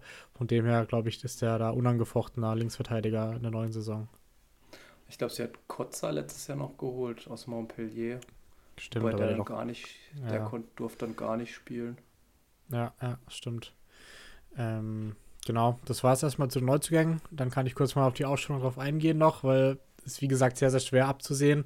Ähm, Innenverteidigung haben wir schon besprochen. Rechte Seite sollte Baku gesetzt sein, liefert sich da auch noch ein kleines Duell, aber mit Fischer, der so, mit äh, wohl die Überraschung der Vorbereitung war, weil er relativ viel Einsatzzeit bekommen hat und wird auch schon in Liga Insider von den Kickbase-Käufern sehr gehypt, äh, dass er endlich mal steigen soll. Ähm, aber das sehe ich Baku logischerweise erstmal vorne, der auch keine gute Saison hatte letztes Jahr, aber ja, dieses Jahr davor war er extrem stark, von dem her kann er hoffentlich wieder an alte Zeiten anknüpfen. Ja, bei Baku ist, glaube ich, so ein bisschen Kopfproblem im Moment. Der hat dann auch viel Hate bekommen für seine Leistungen, auch im Nationalteam. Wird dann daher von Flick auch mehr oder weniger aussortiert. Ist halt auch kein klassischer Rechtsverteidiger, das muss man ihm auch mal zugute halten. Als Schienenspieler, glaube ich, wird er mehr Mehrwert bringen, aber ja, defensiv fehlen da natürlich die Qualitäten. Ja, genau. Also Aktuell sieht es ja auch eher nach einer Viererkette aus, was halt dann schwierig für Baku ist. Deswegen hat er ja häufiger dann auch im rechten Flügel gespielt. Aber da haben sie jetzt ja mit äh, Czerny nachgelegt auch. Von dem her wird dann letzten erstmal beim Rechtsverteidiger bleiben, ähm, muss sich aber definitiv steigern. Ähm, Im Mittelfeld sieht so aus, dass äh, Maxi Arnold im Normalfall gesetzt sein sollte, der Dauerbrenner beim, beim VfL. Dann die beiden Achterpositionen sind sehr umkämpft. Da haben wir Gerhard, wir haben Swanberg, wir haben Asta Franz, der scheinbar auch wieder eine gute Vorbereitung gespielt hat und so ein bisschen als Geheimtipp auch gilt ähm, für die Startelf. Aber zum Beispiel Liga Insider sieht da auch noch einen Neuzugang, der kommen wird auf der 8 und das sehe ich ehrlich gesagt genauso. Ich glaube, dass sie da versuchen, noch einen ziemlichen Kracher auch zu holen, je nachdem von der Ablöse dann von Van de Feen ähm, weil da sollte noch jemand kommen, meiner Meinung nach. Ja, als Matcher-Ersatz natürlich, aber ähm, Swanberg kann es auf jeden Fall spielen. Ich glaube, Wimmer kannst du Not ausspielen und äh, Baku tatsächlich auch, hat er ja bei Mainz auch gemacht. Äh, deswegen weiß ich gar nicht, ob sie da unbedingt nachlegen werden. Ja, also Spieler hätten sie genug, ob die dann qualitativ das so ersetzen können, was ein Matcher geleistet hat, aber wird sich zeigen. Ich glaube trotzdem, dass sie noch jemanden holen werden. Ähm, vorne ist nämlich auch noch sehr flexibel. Ähm, da hat sich äh, Lukas ein Matcher, also der Bruder von Felix, äh, glaube ich, wieder verletzt. Das heißt, er fällt erstmal aus für den Saisonstart. Ähm, dafür Jonas Wind wieder eine gute Vorbereitung gespielt, ähm, der ja eigentlich auch alle Anlagen hat, ein sehr, sehr guter Stürmer zu sein oder auch in hängender Position eine Rolle zu spielen. Ähm, vielleicht kriegt er dann erstmal wieder seine Chance, äh, jetzt wo Matcher wieder verletzt ist. Ähm, rechts haben sie Kaminski und Czerny, wie angesprochen, oder auch Kaminski kann beide Seiten spielen.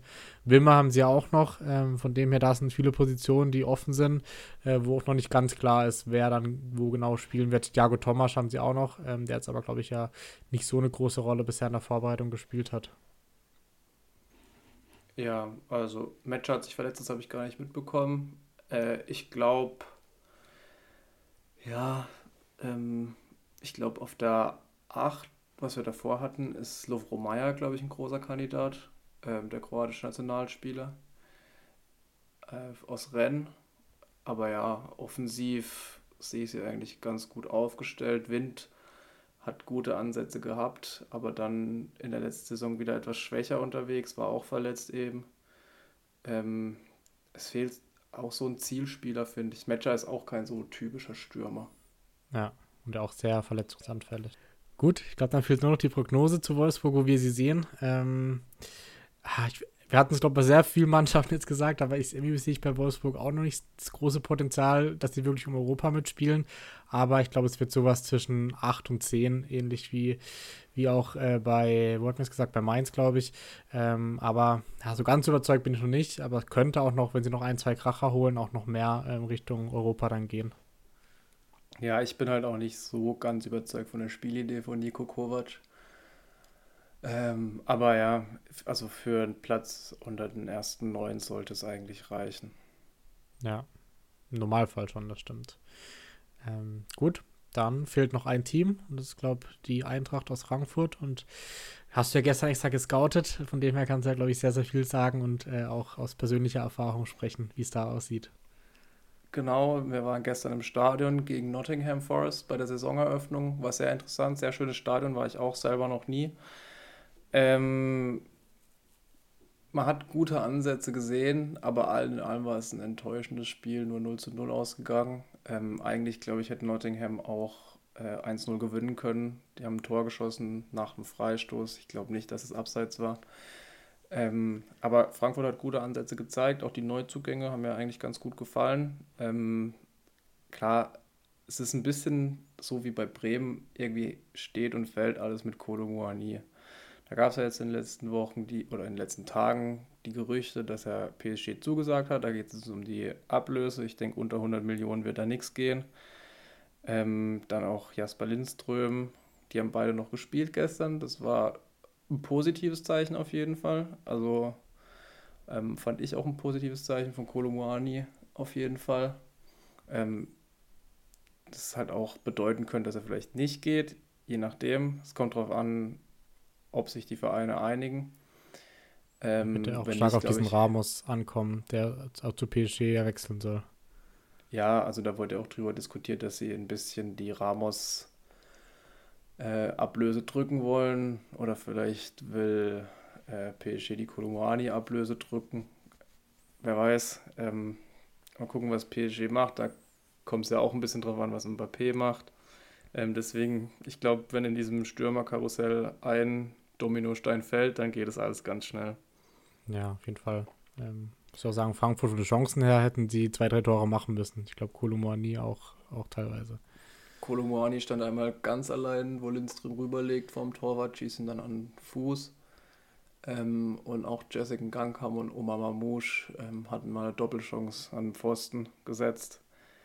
Insofern, die Chancen waren da. Auch Lindström, einmal ein ganz kurioser Ball, wo er dann nicht nachgegangen ist, der fast ähm, reingekullert wäre.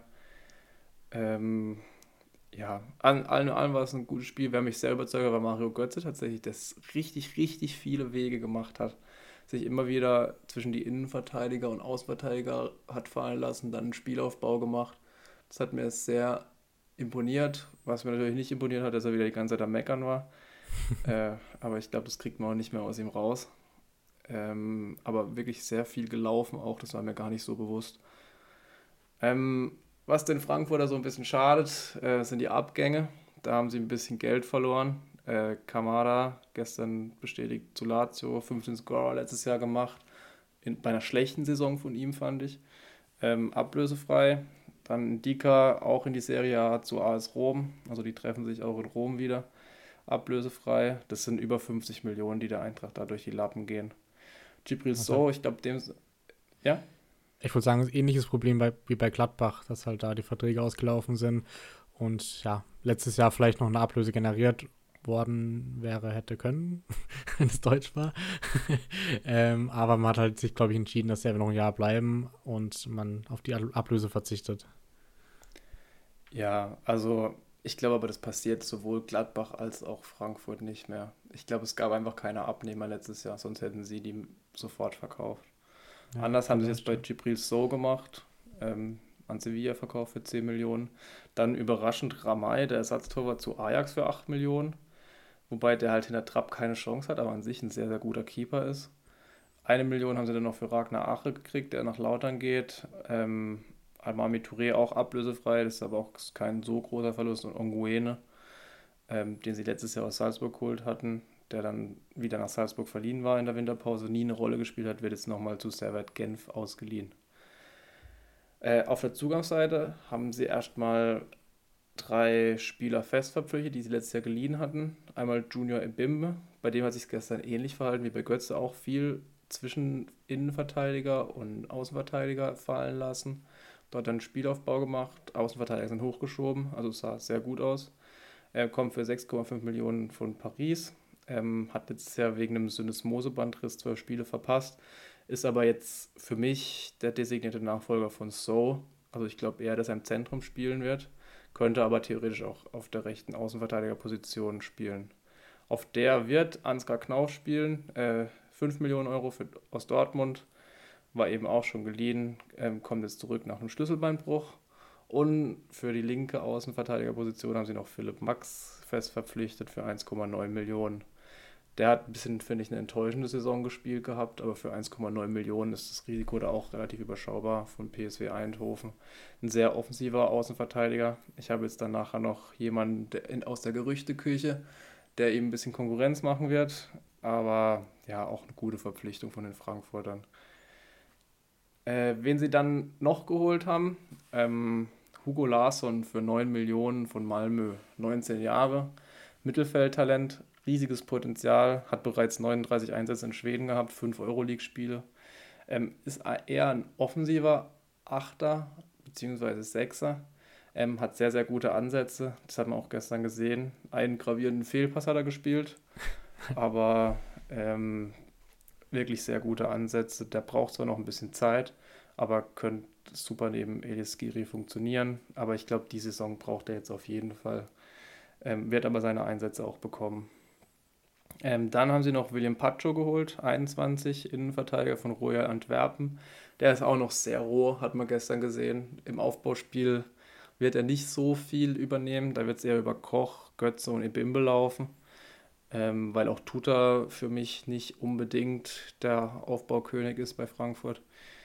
Ähm, ja, kennt natürlich die Viererkette nur aus Antwerpen. Äh, sie werden jetzt Fünferkette spielen in Frankfurt, deswegen muss er sich da auch erstmal reinfinden, aber hat auch sehr gute Anlagen, ähnlich wie Larsson, wird aber, glaube ich, Stammspieler sein in der nächsten Saison, weil ähm, ja, in der Innenverteidigung hat es einfach auch letztes Jahr gehapert ähm, und Ndika wird dadurch Pacho ersetzt. Im Prinzip das jüngere Modell von Ndika. Gut, da wird es noch äh, abwarten, abzuwarten sein, wie sich äh, Smolcic wieder entwickelt, weil der lange verletzt war. Ähm, hat jetzt ja auch wieder sein Debüt gegeben, von dem her, glaube ich, könnte es auch einen kleinen Zweikampf geben zwischen Pacho und Smolcic, sind ja beides Linksfüße. Ja, glaube ich eigentlich auch, wobei Smolcic für mich schon zu wenig gespielt hat in der letzten Saison. Ich fand ihn eigentlich immer gut, wenn er gespielt hat. Ähm, fand ihn auch gestern gut, hat es souverän gemacht, ähm, aber ich, irgendwie hat er nicht das Standing. Also irgendwie, irgendwas passt da nicht. Gut, aber neuer Trainer jetzt ja, neue Chance, von dem her kann es ja schon sein. Ja, definitiv. Also ich glaube, Pacho muss man auch Fehler zugestehen in dem Alter. Ja. Ähm, Gerade im Aufbau wird er da nicht die wunderschönen Pässe spielen. Aber also wenn du gegen den rennst, dann fliegst du einfach auch um. Und schnell ist er. Es ist schon eine wahnsinnige Maschine. Wenn er noch ein bisschen körperlich mehr aufbaut, dann wird er ein Top-Innenverteidiger in der Bundesliga. Das stimmt, ja. Einen anderen Top-Innenverteidiger haben sie auch noch geholt. Robin Koch aus Leeds, 27, wird jetzt den zentralen Part in Frankfurt übernehmen. Letztes Jahr 36 Spiele in der Premier League gemacht. Ähm, wird der ganz klare Chef der Defensive sein. Ähm, muss aber tatsächlich auch von Hasebe noch ein bisschen lernen, das zu übernehmen. Ähm, ich fand, Tuta und Pacho haben nicht so souverän gewirkt neben ihm, aber das muss er übernehmen. In die Rolle muss er auf jeden Fall reinwachsen. Und ja, ist ein Zweikampfbiest, sehr kopfballstark, kann auch den Aufbau führen, muss da auch noch ein bisschen was lernen. Äh, aber eine super Verpflichtung, Laie, scheinbar aber keine Kaufoption. Ja, Kommt da wahrscheinlich auch drauf an, wie Leeds. Ja, ich glaube, das Konstrukt ist ein bisschen schwierig, aber ich glaube, sie planen schon eigentlich langfristig mit ihm. Ja, denke ich auch. Er hat in Freiburg schon bewiesen, dass er Bundesliga spielen kann, wurde dort ja auch zum Nationalspieler. Insofern bin ich da auch positiv gestimmt. Auch ein sehr, sehr guter Zugang und auch einer, der nötig war. Ähm, dann haben sie auch im Sturm noch ein bisschen zugelegt mit Jessica Gangkamp und Oma Mamouche. Zwei geholt. Ein Gangkamp für 4 Millionen von der Hertha. Mamouche ablösefrei aus Wolfsburg. Erstmal zu einem Gangkamp. Ähm, Riesentalent, aber halt auch eine riesige Verletzungshistorie. Er hat in seiner Karriere bislang schon 54 Spiele verpasst seit 2021. Das ist natürlich Wahnsinn. Ich weiß nicht, ob du dich ähm, erinnerst, Sammy, dass ich hier in, äh, im Podcast in der letzten Saison als äh, Überraschung der Saison getippt habe. Also bei der Hertha. Aber ja, wird, war aber dann leider auch verletzt. Ja, da wurde nichts draus, aber ich wiederhole gerne meinen Tipp und hoffe, dass es für Frankfurt vielleicht so läuft bei ihm. Es kommt drauf an, ob Kolomoani bleibt oder nicht. Ich glaube, wenn Kolomoani geht, holen sie zwar noch einen, aber dann hat ein Gangkamp bessere Chancen auf den Stammplatz. Ja, sicherlich, das auf jeden Fall. Und Mamouche im Prinzip der Lindström-Nachfolger sollte Lindström gehen. Und den fand ich schon bei Stuttgart gut. Bei Wolfsburg hat er, finde ich, zu wenig Einsätze bekommen letztes Jahr. Äh, insofern bin ich da echt mal gespannt, was er machen wird. Jetzt auch letzte Saison acht Scorer in 23 Einsätzen. Ähm, bin ich auch wirklich gespannt, was der machen wird. Dann haben sie noch eingeholt fürs defensive Mittelfeld, von dem ich sehr überzeugt bin. Elis Giri aus Köln, über den haben wir vorhin schon mal kurz geredet. Das ist einer der komplettesten Sechser in Europa. Da würde ich mich aus dem Fenster lehnen. Ich habe mal so ein bisschen den Vergleich zu Rodri gezogen. Ähm, letztes Jahr 7 zu 2 Tore für Skiri in 32 zu 50 Schüssen. Also deutlich effizienter als Rodri.